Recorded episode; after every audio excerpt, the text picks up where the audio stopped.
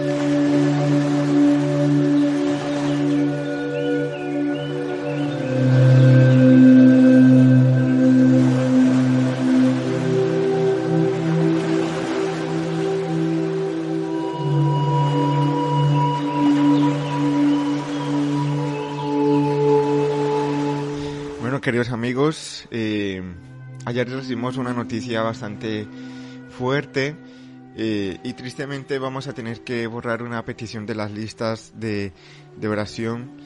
Y muchas veces eh, lo que nosotros deseamos cuando oramos por una petición y cuando borramos una petición es que es que cuando borramos una petición es porque se ha cumplido, ¿no?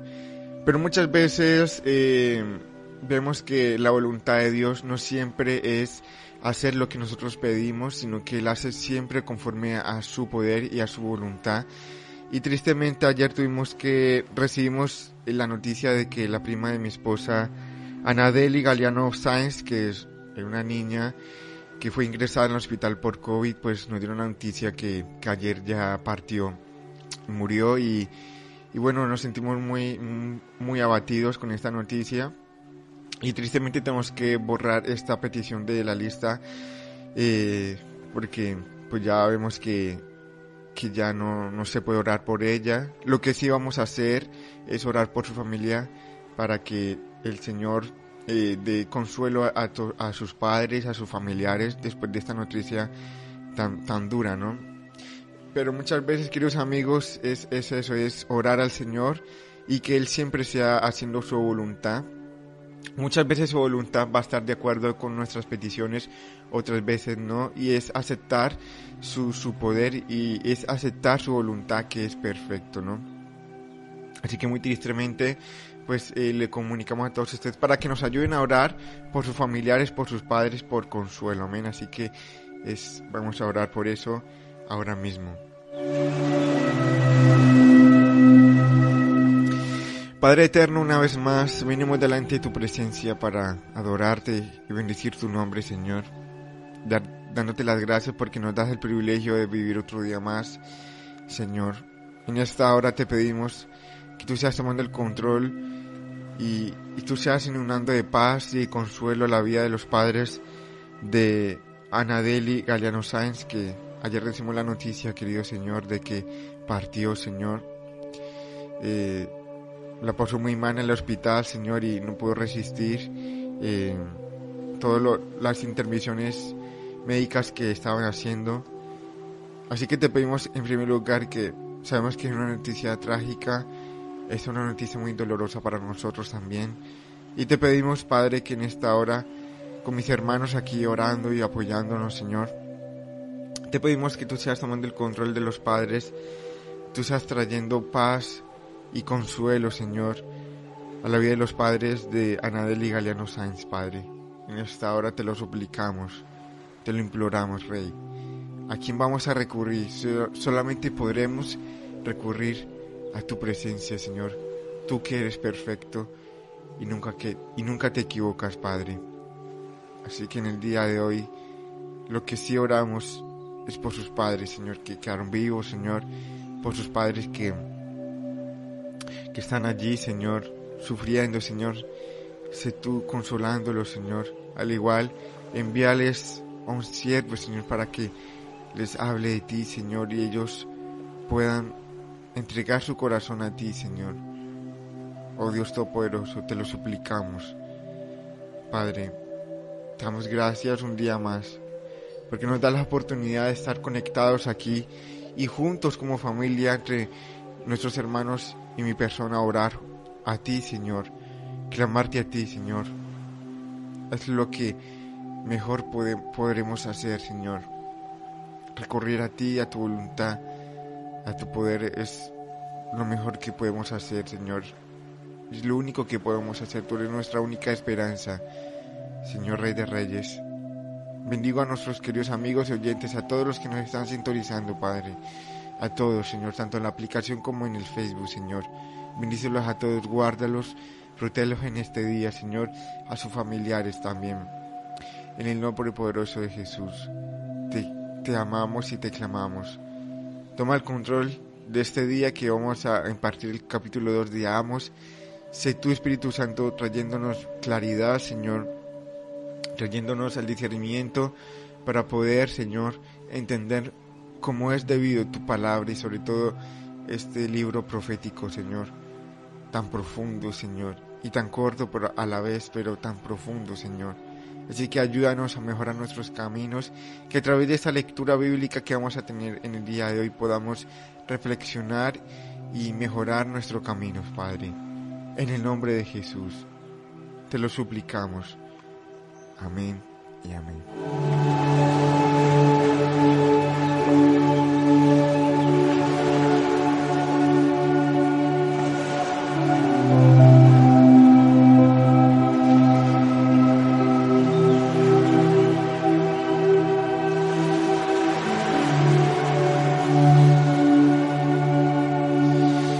Muchas gracias hermano Martín por su comentario. Así es, eh, confiamos que está en, los brazos de nuestro Señor Jesús. Es, esa es nuestra esperanza, amén. Así que muchas gracias por todo su apoyo, por todas sus oraciones. Eh, mañana estaremos orando nuevamente por toda la lista de peticiones. Así que si tienes alguna petición especial, aprovecha y, y, y, coméntanoslo y nosotros estaremos eh, tomando nota para mañana eh, orar y así tener tiempo de, de intercesión también a través de este programa de Mañanas en su presencia, un programa destinado al devocional, a, buscar al Señor a primera hora de la mañana. En América pues sería a primera hora de la madrugada, pero sería un nuevo día, así que se cuenta como una mañana. Amén. Así que bueno, vamos a empezar. Eh, recuerdo que nuestro hermano Martín nos había comentado para eh, investigar un poco qué es lo que significa el nombre de Amos, lo tenemos aquí.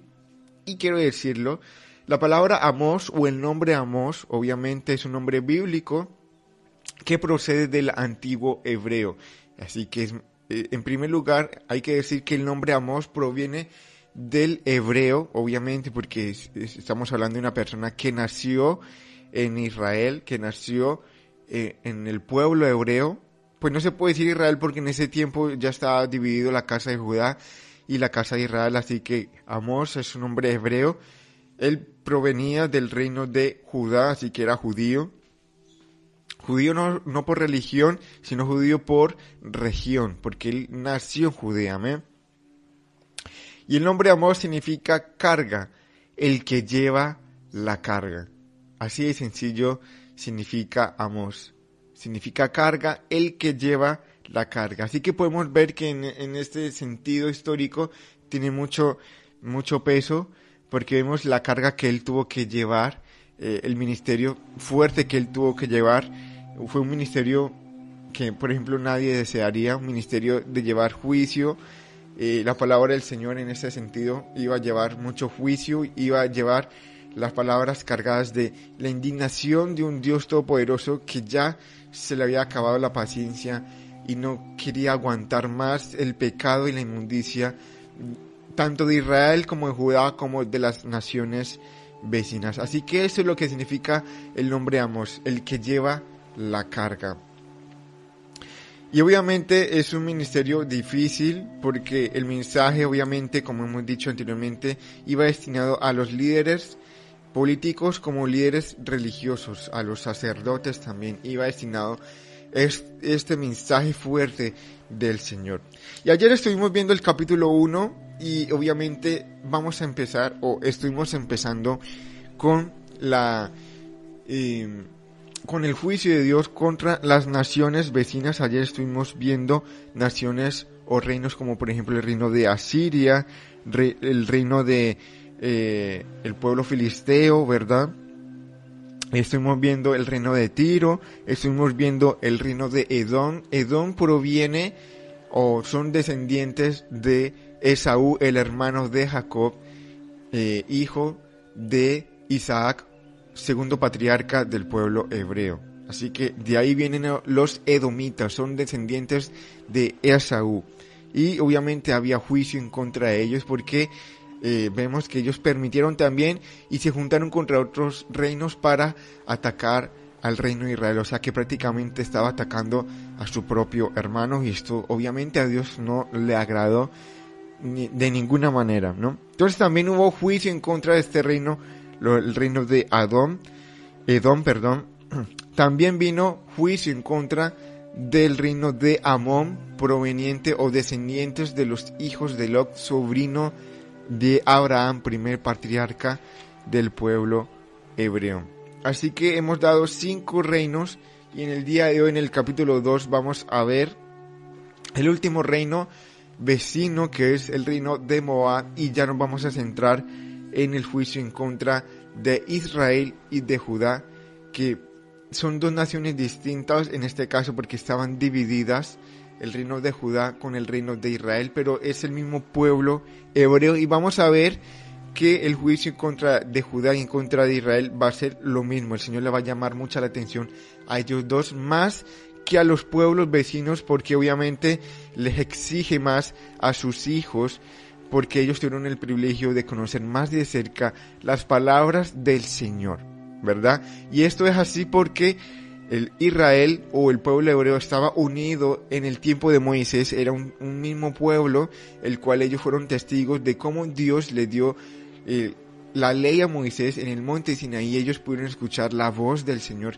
directamente hablando del acuerdo, del pacto que Dios estaba haciendo con ellos. No que ellos estaban haciendo un pacto con Dios, sino que Dios estaba haciendo un pacto con ellos. Dios es el único, es el, único, es el único ser, es la única persona que puede establecer los pactos con el ser humano, con quien quiera, donde quiera y como quiera. en este caso tenemos el segundo pacto de Dios con la humanidad, que es el pacto de Moisés, que significa el pacto de los pactos. El pacto el cual Dios estableció, la ley y muchas clases de leyes. Tenemos leyes espirituales leyes cívicas, incluso leyes económicas, de todos los sentidos está repleto la ley de Moisés en todos los aspectos, ¿no?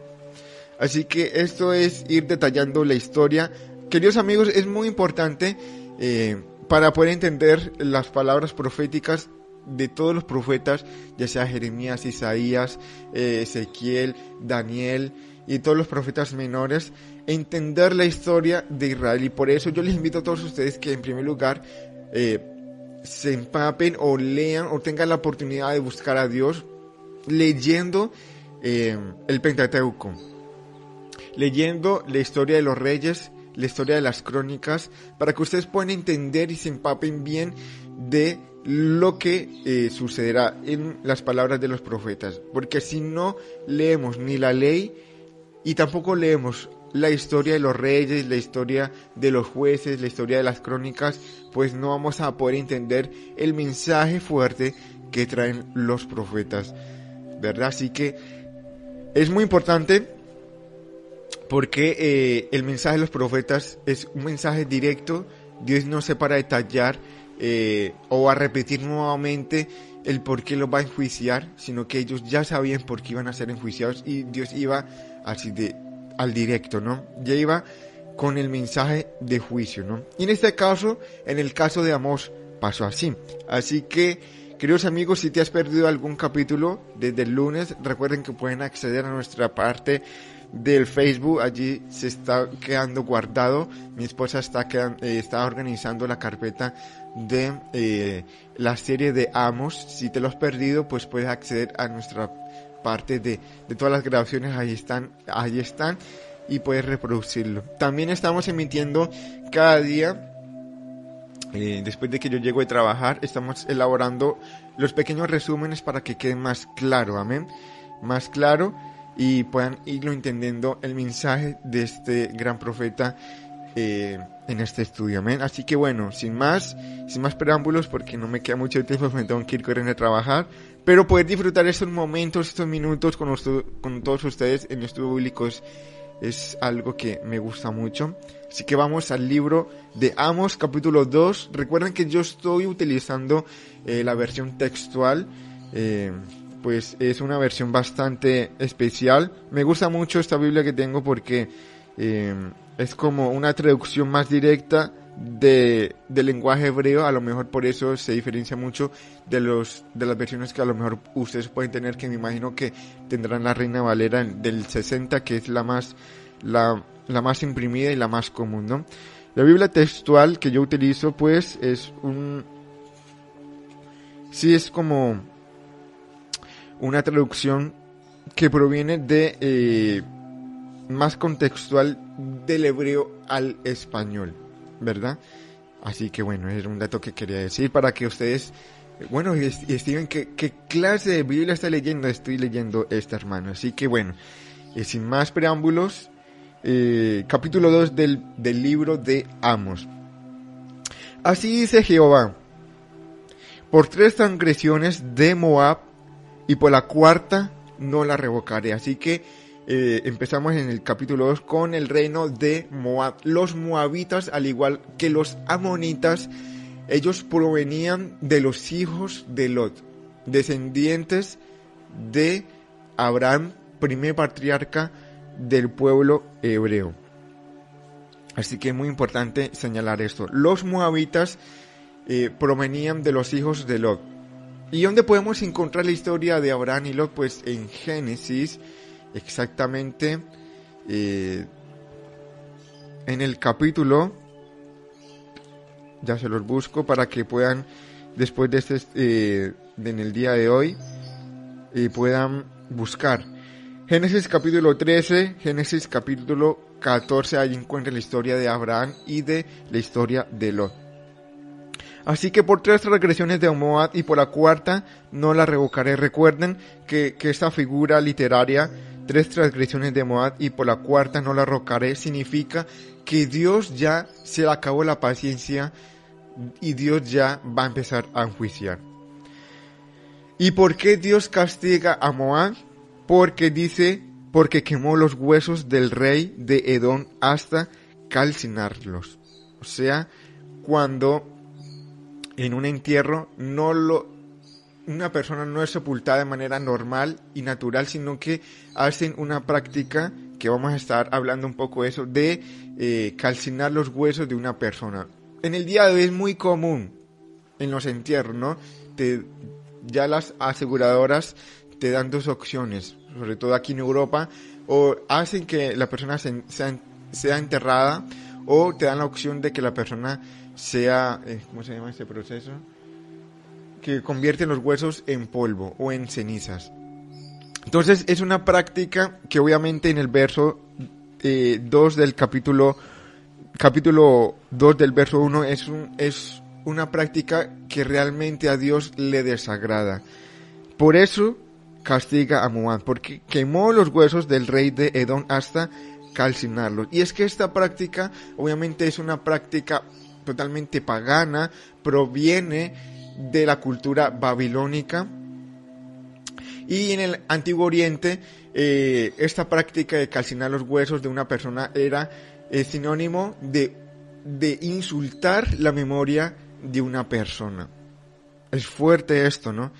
Eh, pero la quema de los huesos para los antiguos orientales, o sí, del antiguo oriente, para ellos significaba que se estaba insultando o se estaba traspasando la memoria de una persona. Es como si esta persona hubiera sido algo estrepitoso en su vida y por tanto no tenía ni el derecho de ser guardado o de ser sepultado. Este término ser sepultado con honores, por ejemplo, lo vemos en los patriarcas de Israel, Abraham y todas las esposas de Abraham, vemos cómo fue sepultado Isaac con todas sus esposas y también cómo fue sepultado Jacob. El, el término de ser sepultado con honores significa que esa persona tiene el derecho de ser recordado.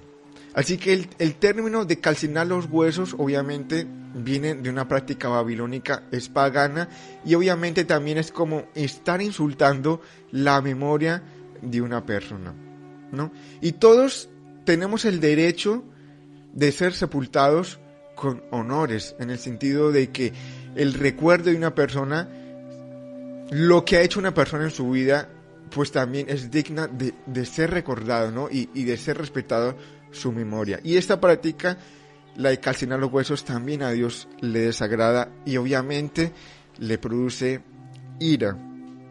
Así que queridos amigos, es algo que debemos aprender en nuestros días también, ¿no? Esas prácticas que muchas veces hacemos, pues eh, por eso el Señor dice, viene en su palabra, mi pueblo fue destruido por falta de conocimiento. Y tanto ustedes como nosotros eh, tenemos la obligación de buscar realmente todos los términos en, la palabra de Dios, empaparnos de lo que a Dios le agrade y a lo que a Dios le desagrada para no estar haciendo cosas o solemnidades que para Dios le produce eh, repulsión. Y para eso, queridos amigos, les invito de verdad, con todo el corazón, de que puedan estudiar la ley, sobre todo de Levítico y Deuteronomios, que ahí está escrito toda la ley. Es muy importante poder eh, conocer ¿verdad? Porque vamos a conocer lo que a Dios le agrada, lo que se puede hacer y lo que no se puede hacer. Y nuestro caminar en Dios se trata de hacer lo que a Dios le agrada, ¿no? Entonces, por tres transgresiones de Moab y por la cuarta no lo revocaré, porque quemó los huesos del rey de Edom hasta calcinarlo. O sea, lo que hizo los amonitas, los moabitas, perdón, fue insultar la memoria de una persona y hacer prácticas eh, paganas provenientes de la civilización mesopotámica, que es la babilónica. Y podemos ver en la historia cómo eh, fue eh, la civilización babilónica, ¿verdad? Lleno de solemnidades a sus dioses paganos, sobre todo al dios Sol, en ese tiempo, al, al dios en letra minúscula porque es un dios falso, los dioses del sol como Tamuz, ¿verdad? Eh, Astarte, Astarot, todas estas solemnidades que los babilónicos adoraban eran dioses el cual eh, se rendía culto al dios sol. Entonces es muy importante esto, poderlo entender. Verso 2. Enviaré un juego sobre Moab, que devorará los palacios de Keirot, una ciudad de los moabitas.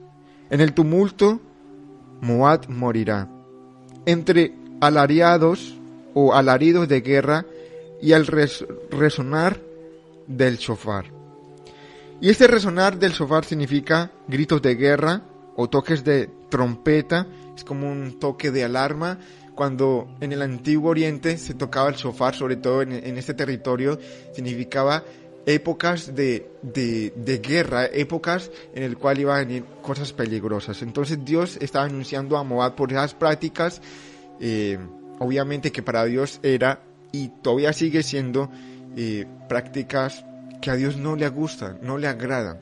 Entonces ya vemos que Dios en este término de la historia no, no está pasando ni una. Ni a todos los reinos de alrededor de Israel, ni a Israel mismo. Dios ya no va a consentir cualquier pecado o cualquier práctica idolátrica, obviamente que están insultando su nombre, porque el, el calcinar los huesos de una persona es, es como tener la, la potestad de hacer algo que a Dios solamente le pertenece. Guardar o quitar la memoria de una persona. Dice, verso 3, y cortaré de medio de él al juez, y con él mataré a todos sus príncipes, dice Jehová. Así que todos estos términos, todos estos castigos, cuando dice enviaré un fuego sobre Moab, o sea, obviamente sus palacios, sus casas iban a ser destruidos con fuego, ¿verdad? En ese tiempo se destruían las cosas con fuego mediante los ejércitos, o también significaba que otros reinos más poderosos y lo iban a invadir. Y en ese tiempo, cuando un ejército invadía a otro reino, pues no lo hacía eh, con paz, ¿no? Era con mucho tumulto, o sea, era, eh, era catástrofes. Es como arrojar eh, bombas atómicas. Y en el día de hoy el concepto de guerra, hasta 1939, cuando estalló la Segunda Guerra Mundial, ¿cómo estalló, verdad? Con, con gran destrucción, con bombas, ¿verdad? Con tiros, un montón de cosas, muchas muertes. Entonces, así mismo es el significado de la guerra. Y cuando Dios está diciendo enviaré un fuego sobre Moab, también significa que va a ser destruido.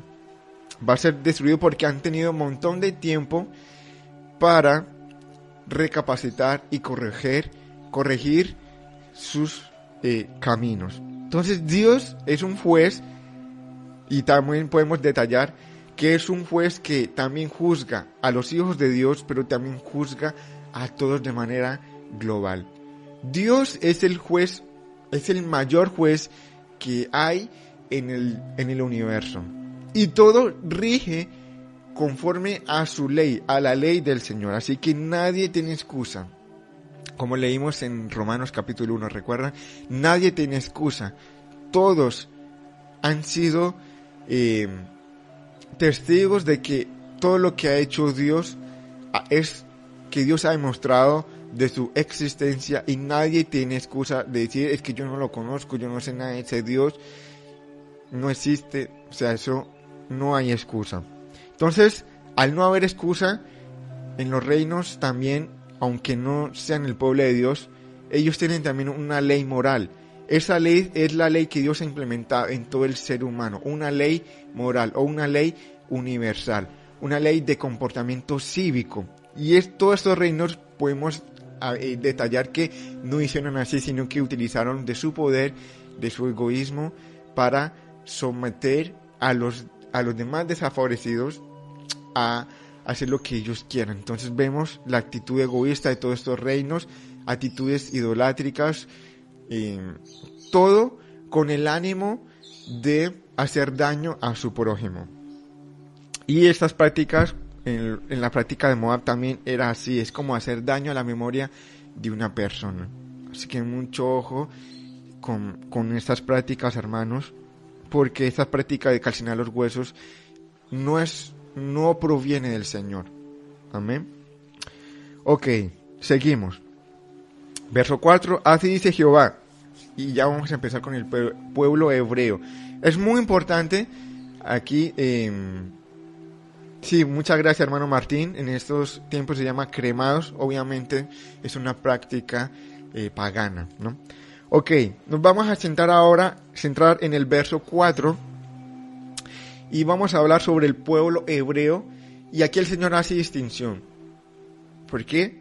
Porque en este tiempo el pueblo hebreo estaba dividido en dos reinos, el reino de Judá y el reino de Israel. Para poder conocer bien esta historia hay que, hay que leer lo que pasó con el rey Salomón, que en épocas del rey David y en épocas del rey Salomón, Israel estuvo unificada, pero después de allí eh, vemos que un castigo fuerte en contra de Salomón fue la dividir el reino de Israel.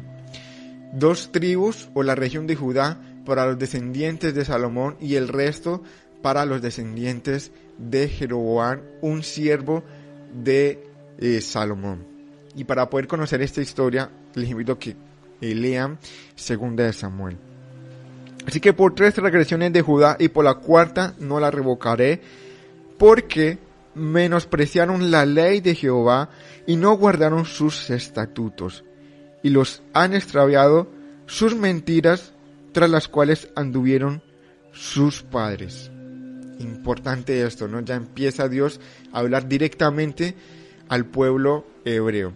Y es muy curioso porque en este tiempo, como Israel está dividido en dos, Judá y los israelitas, entre ellos dos habían guerras, habían recelo, entre, entre estos dos hermanos eh, se, se odiaban prácticamente. Y el hecho de que un judío que provenía de Judá fuera a profetizar en Israel, pues los israelitas lo vieron con malos ojos, o sea, estuvieron muy prevenidos, o sea, ¿por qué viene este hombre de Judá a hablarnos la palabra del Señor? ¿Por qué? ¿No? Así que es muy curioso, pero por eso mismo aquí empieza hablando de Judá y no de Israel. Así que el profeta Amos estaba en un ambiente demasiado peligroso y obviamente no iba a hablar a ellos en primer lugar, a los israelitas, sino que iba a empezar por su casa. Así que, porque menospreciaron la ley de Jehová y no guardaron sus estatutos. O sea, el pueblo hebreo no fue obediente. Ellos mismos quebrantaron el pacto que Dios hizo con ellos, por tanto, iba a venir juicio. ¿Verdad?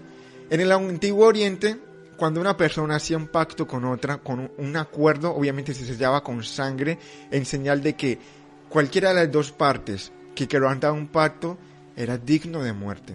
Entonces, en este, en este concepto, el que quebrantó el pacto, el que quebrantó la ley con el Señor, fueron los hebreos. Así que ellos estaban en juicio de sangre, en juicio de muerte. Y esto así hasta la época de nuestro Señor Jesucristo, que fue que volvió a renovar el pacto. Él derramó su sangre, por eso él tenía que derramar su sangre. Así que los de Judá menospreciaron la ley de Jehová y no guardaron sus estatutos. Ellos no obedecieron. Y los han extraviado sus mentiras, las cuales anduvieron sus padres. Enviaré un fuego sobre Judá, o sea, destrucción sobre sus palacios, sus casas, que devorará los palacios de Jerusalén. Ahora vamos a hablar de Israel. Así dice Jehová por tres transgresiones de Israel y por la cuarta dice no lo revocaré, porque venden al justo por plata y al necesitado por un par de sandalias. Así que tenemos dos cosas claras. En el pueblo de Judá, Dios les está emitiendo juicio porque ellos estaban cometiendo idolatría. Habían desacatado el pacto que Dios había hecho con ellos. Ellos olvidaron las palabras del Señor para centrarse en prácticas idolátricas de las demás naciones que tenía alrededor. Y obviamente utilizaban mentiras, como por ejemplo, ellos cogían la ley para utilizarla en su propia conveniencia para hacer el mal a otros prójimos. Es terrible. Coger la misma palabra de Dios para engañar a las personas que no han leído la palabra de Dios. Y en ese tiempo también se hacía así y vemos como en, los tiempos, en el día de hoy, podemos ver un montón de ministros de manera global que engañan a las personas con la palabra de Dios. Por eso es muy importante que todos, queridos amigos, todos, seamos responsables de estudiar la palabra de Dios y conocerle a Él directamente. ¿Para que para poder identificar qué persona está hablando mentira o qué persona está hablando verdad. Y en este concepto los de Judá estaban haciendo esto. Pero los de Israel, dice, vendían al justo por plata y al necesitado por un par de sandales. O sea, se estaba practicando una injusticia terrible, una iniquidad horrible. Masacraban personas le quitaban el derecho a los más pobres para hacer su, actividad económica. Pero cuando vemos en la ley, en toda la ley de Jehová, vemos una ley en el cual todos tienen que ayudarse entre unos y otros. Pero en este caso Israel no lo hizo así. Dice, venden al justo por plata, o sea, esclavizaban a sus propios hermanos por conveniencia, es algo gravísimo, y al necesitado por un par de sandalias. Dice, verso 7, codician hasta el polvo de la tierra que está sobre la cabeza del pobre, tuercen la senda de los humildes. Y un padre y un hombre y su padre se llegan a la misma joven. Incluso están practicando cosas sexuales terribles que ahorita vamos a... Les voy a dar la cita para que lo lean en Deuteronomio, en el cual habla sobre las prácticas inmorales, ¿verdad? Cosas que, que estaban en la ley palpables y ellos hacían, ¿no? Por ejemplo, un hombre y su padre se llegaron a la misma joven. Quiere decir que un padre y su propio hijo tenían relaciones sexuales con una misma mujer. Es terrible. Prácticas paganas terribles. Eso es lo que estaba pasando en Israel. Eso es lo que estaba pasando. Los ricos aprovechándose de los más pobres, abusando de ellos, masacrando, matándolos, vendiéndolos como esclavos. Una desolación terrible. ¿Por qué? Porque eso causó esto fue causado por la prosperidad económica que estaba atravesando el reino de Israel en esa época a través del rey, del rey Jeroboam II. Entonces vemos cómo los israelitas se pervirtieron por el dinero, se pervirtieron por las cosas materiales, empezaron a codiciar todo, cosas que en la ley está prohibido, en el sentido de, de que todo el mundo tenía que compartirse, que lo más maravilloso en un reino es vivir en paz cuando un rico veía a un pobre, le ayudaba. Eso, esto es la ley. Esto es la ley del Señor. La protección de Dios contra los más pobres, las viudas, contra las personas que, que, que no tenían casi recursos. Y así se evitaría robos, ¿verdad? Así habría un reino tranquilo y próspero. Pero la prosperidad que ellos tenían era muy diferente a la prosperidad que Dios tenía como concepto. La prosperidad que ellos tenían era la de ser más ricos, construir palacios para ellos solos y los demás pues no les importan como si se mueren, ¿verdad? Pero es que en el día de hoy seguimos viendo esa misma práctica de manera global. El egoísmo que está soltando la humanidad es global, es un egoísmo terrible, ¿verdad? Ya cada uno piensa por sí mismo y, y prosigue a sus metas, a sus codicias. Entre más rico soy más feliz, ¿verdad? Es, es, lo que nos está vendiendo este sistema en el día de hoy. Así que vemos que esta práctica, eh, el Señor ve esto en su pueblo, ve que está masacrando a, los más pobres, ven que está masacrando a las viudas, ¿verdad? Y, y, obviamente Dios no puede estar contento. Es que es algo lógico.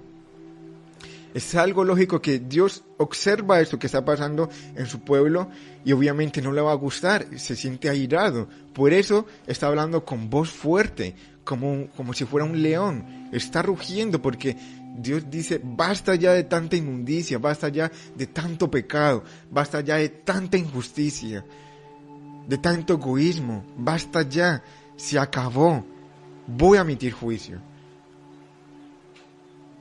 Ahora, ¿es malo Dios por, por emitir juicio? No. Lo que es es que Dios es justo. Y Él practica la justicia de manera perfecta.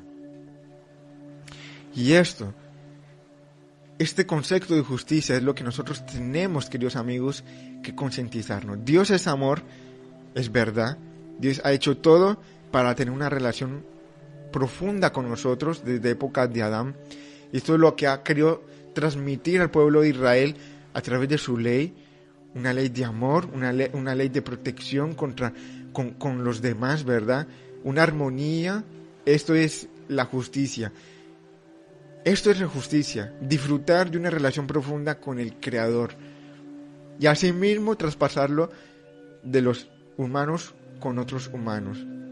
Llevarse la, justicia, practicar la justicia, o sea, tener una armonía. Porque en este caso no había armonía en el pueblo de Israel, sino todo lo contrario. Dice, codician hasta el polvo de la tierra que está sobre la cabeza del pobre y tuercen la senda de los humildes. Y un hombre y su padre se llegan a la misma joven. Estaban quebrantando la ley de una manera abierta y terrible, a fin de profanar mi santo nombre, y sobre ropas empeñadas se echaban junto a cualquier altar.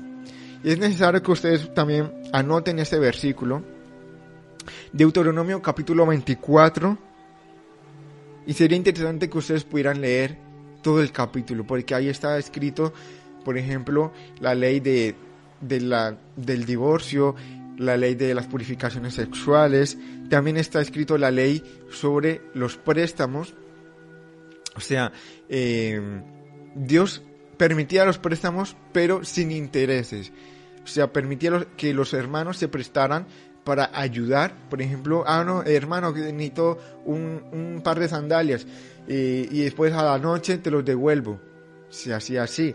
Todo para garantizar que todos estuvieran bien. Pero el pueblo de Israel utilizaba estos empeños o, estos préstamos para eh, olvidarse de sus hermanos y quitarles sus cosas. E, eran como una especie de robo, ¿no? Dice, y sobre ropas empeñadas se echaban junto a cualquier altar. Y en la casa de su Dios beben el vino de los multados. Sea, los israelitas estaban adorando a otros dioses, como por ejemplo el dios Baal, ¿verdad? Lo, eh, adoraban también a Acera, así que hacían prácticas, hacían ritos, construían altares para adorar a estas eh, a, estos dioses falsos. Entonces imagínense la ira de Dios viendo esto. Dice verso 9, yo que destruí entre los amorreos cuya altura era como la de los cedros y cuya fortaleza como la del roble y aún así destruí su fruto por arriba y sus raíces por abajo. Yo, que os hice subir de la tierra de Egipto, y os conduje en el desierto durante cuarenta años, para que poseyerais la tierra del amorreo. Y a vuestros hijos los elevé por profetas, y a vuestros jóvenes por nazareos. ¿No es así, hijos de Israel? dice Jehová. Pero vosotros emborrachasteis a los nazareos, o sea, los nazareos eran personas que eran dedicadas a Jehová. Es otra parte de la ley, el cual ellos tenían otros tipos de restricciones, ¿verdad? Ellos no podían dejarse cortar el pelo, ellos no podían beber vino, porque ellos eran marcados o, eran eh, dedicados al Señor para hacer un tipo de servicio. O sea que ellos tenían más restricciones porque ellos tenían que estar más purificados con el Señor. Y vemos cómo los mismos israelitas hacían que los nazareos que tenían un voto con Jehová se emborracharan. O sea, estaban pervirtiendo la ley de Jehová a diestra y siniestra, como en el día de hoy.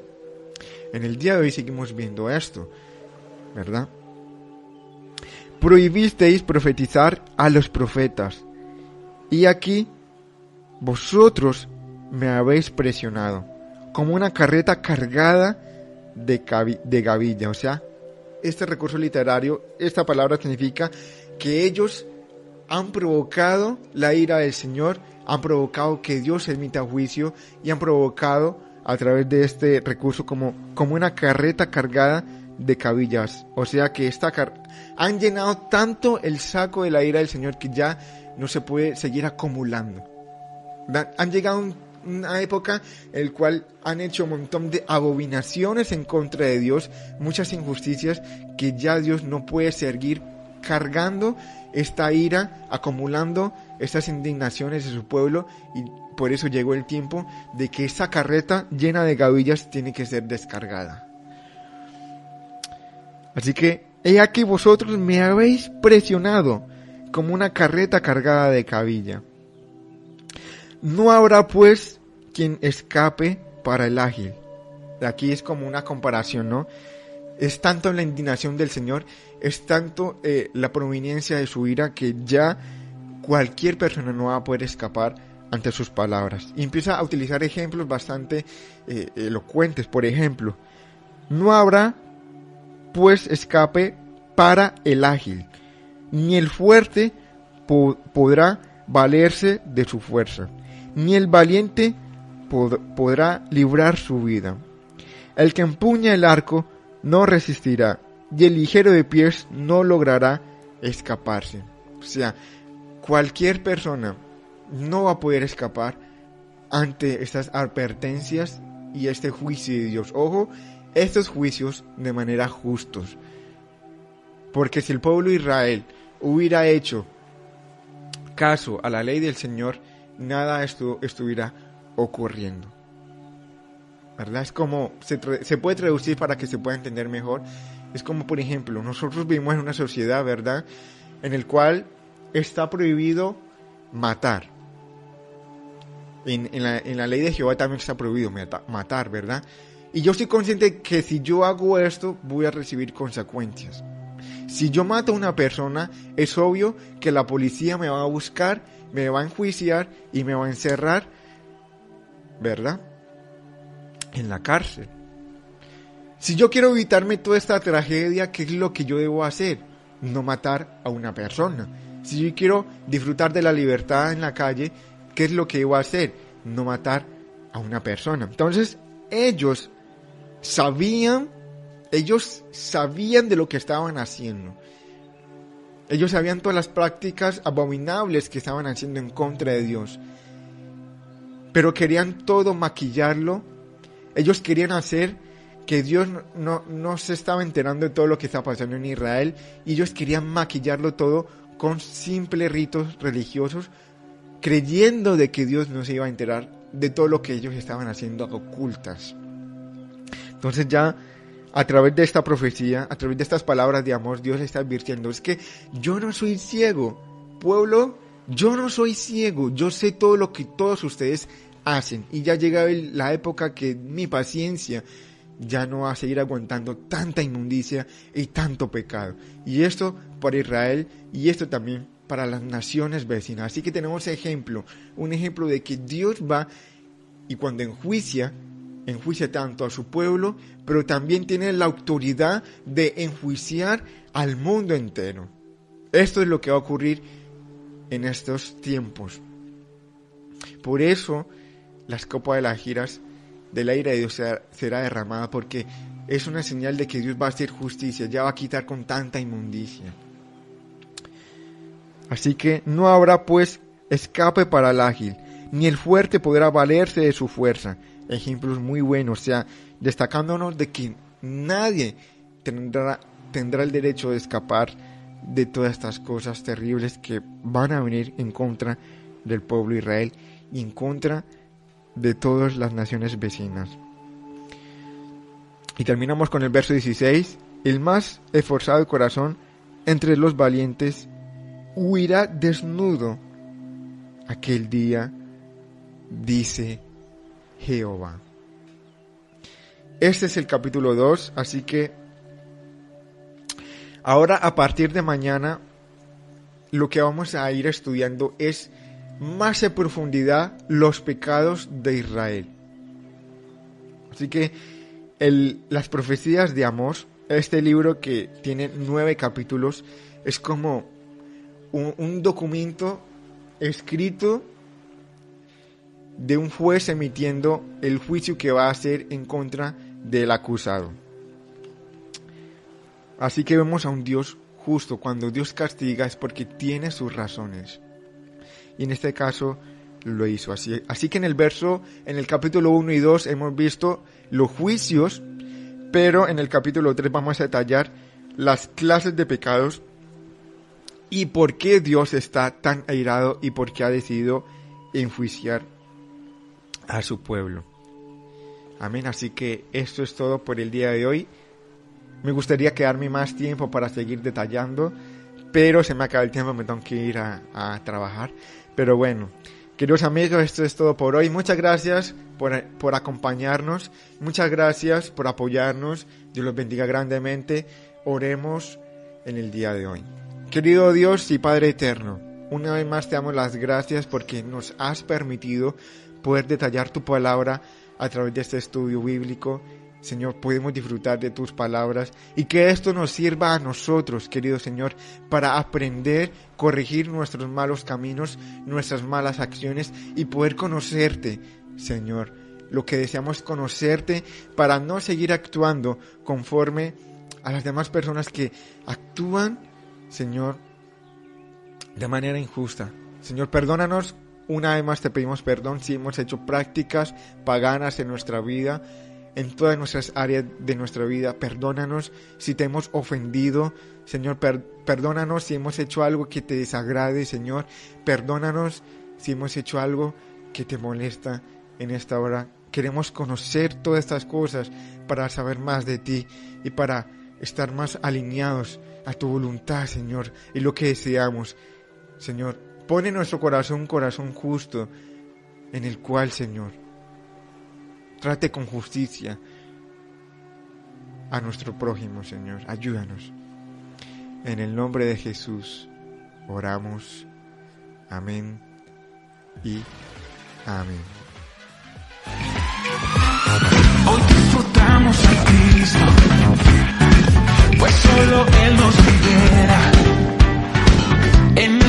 Bueno, queridos amigos y oyentes, esto ha sido todo por hoy. Una vez más, muchas gracias por acompañarnos. Recuerden que en el día de hoy, día miércoles, a las 5 de la tarde, eh, a las 7 de la tarde, estará mi esposa conectada para celebrar el programa de eh, tardes.